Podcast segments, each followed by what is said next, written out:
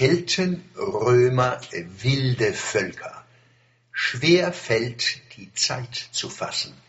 Da Zeit wenig anschaulich erscheint, behelfen wir uns mit Bildern aus unserer Raumerfahrung.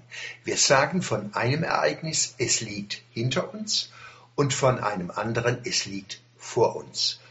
Unsere Raumzeitbilder könnten die Illusion eines dem Raumschiff entsprechenden Zeitschiffes erzeugen, mit dem wir durch die Zeit schweben, während Ereignisse auf uns zusegeln, näher kommen, vorübergleiten und hinter uns in einen Raum entschweben, den wir Vergangenheit nennen.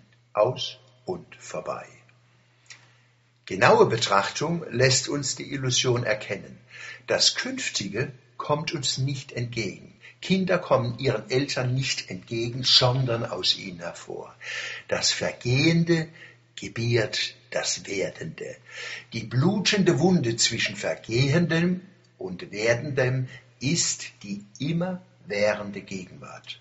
Sie treibt unentwegt das Kommende aus sich hervor, das sich in neue Gegenwart verwandelt und so fort.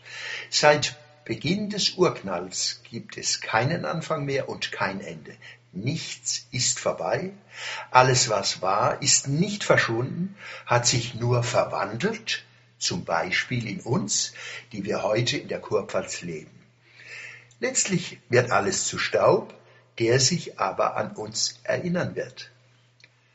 Welch wunderbare Veranschaulichung dieser Zusammenhänge gelingt den Reis-Engelhorn-Museen Rem in D5 mit der Ausstellung Versunkene Geschichte Archäologie an Rhein und Neckar.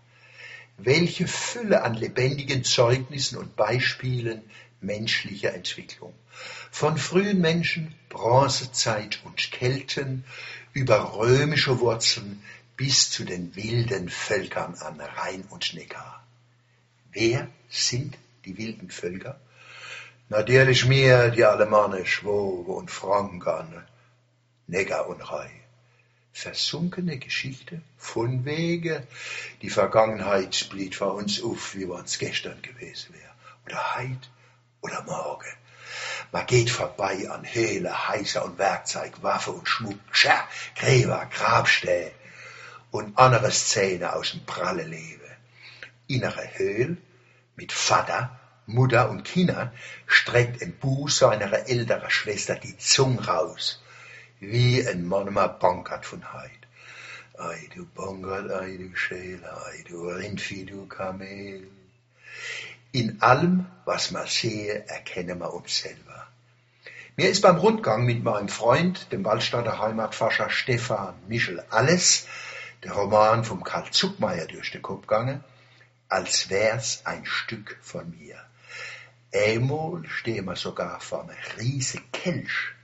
Da war mir klar, die Alte müsse der große Dost von uns Kurpelzer geahnt haben. Und unterm Strohdach hänge am Balge Schinke und Wärscht.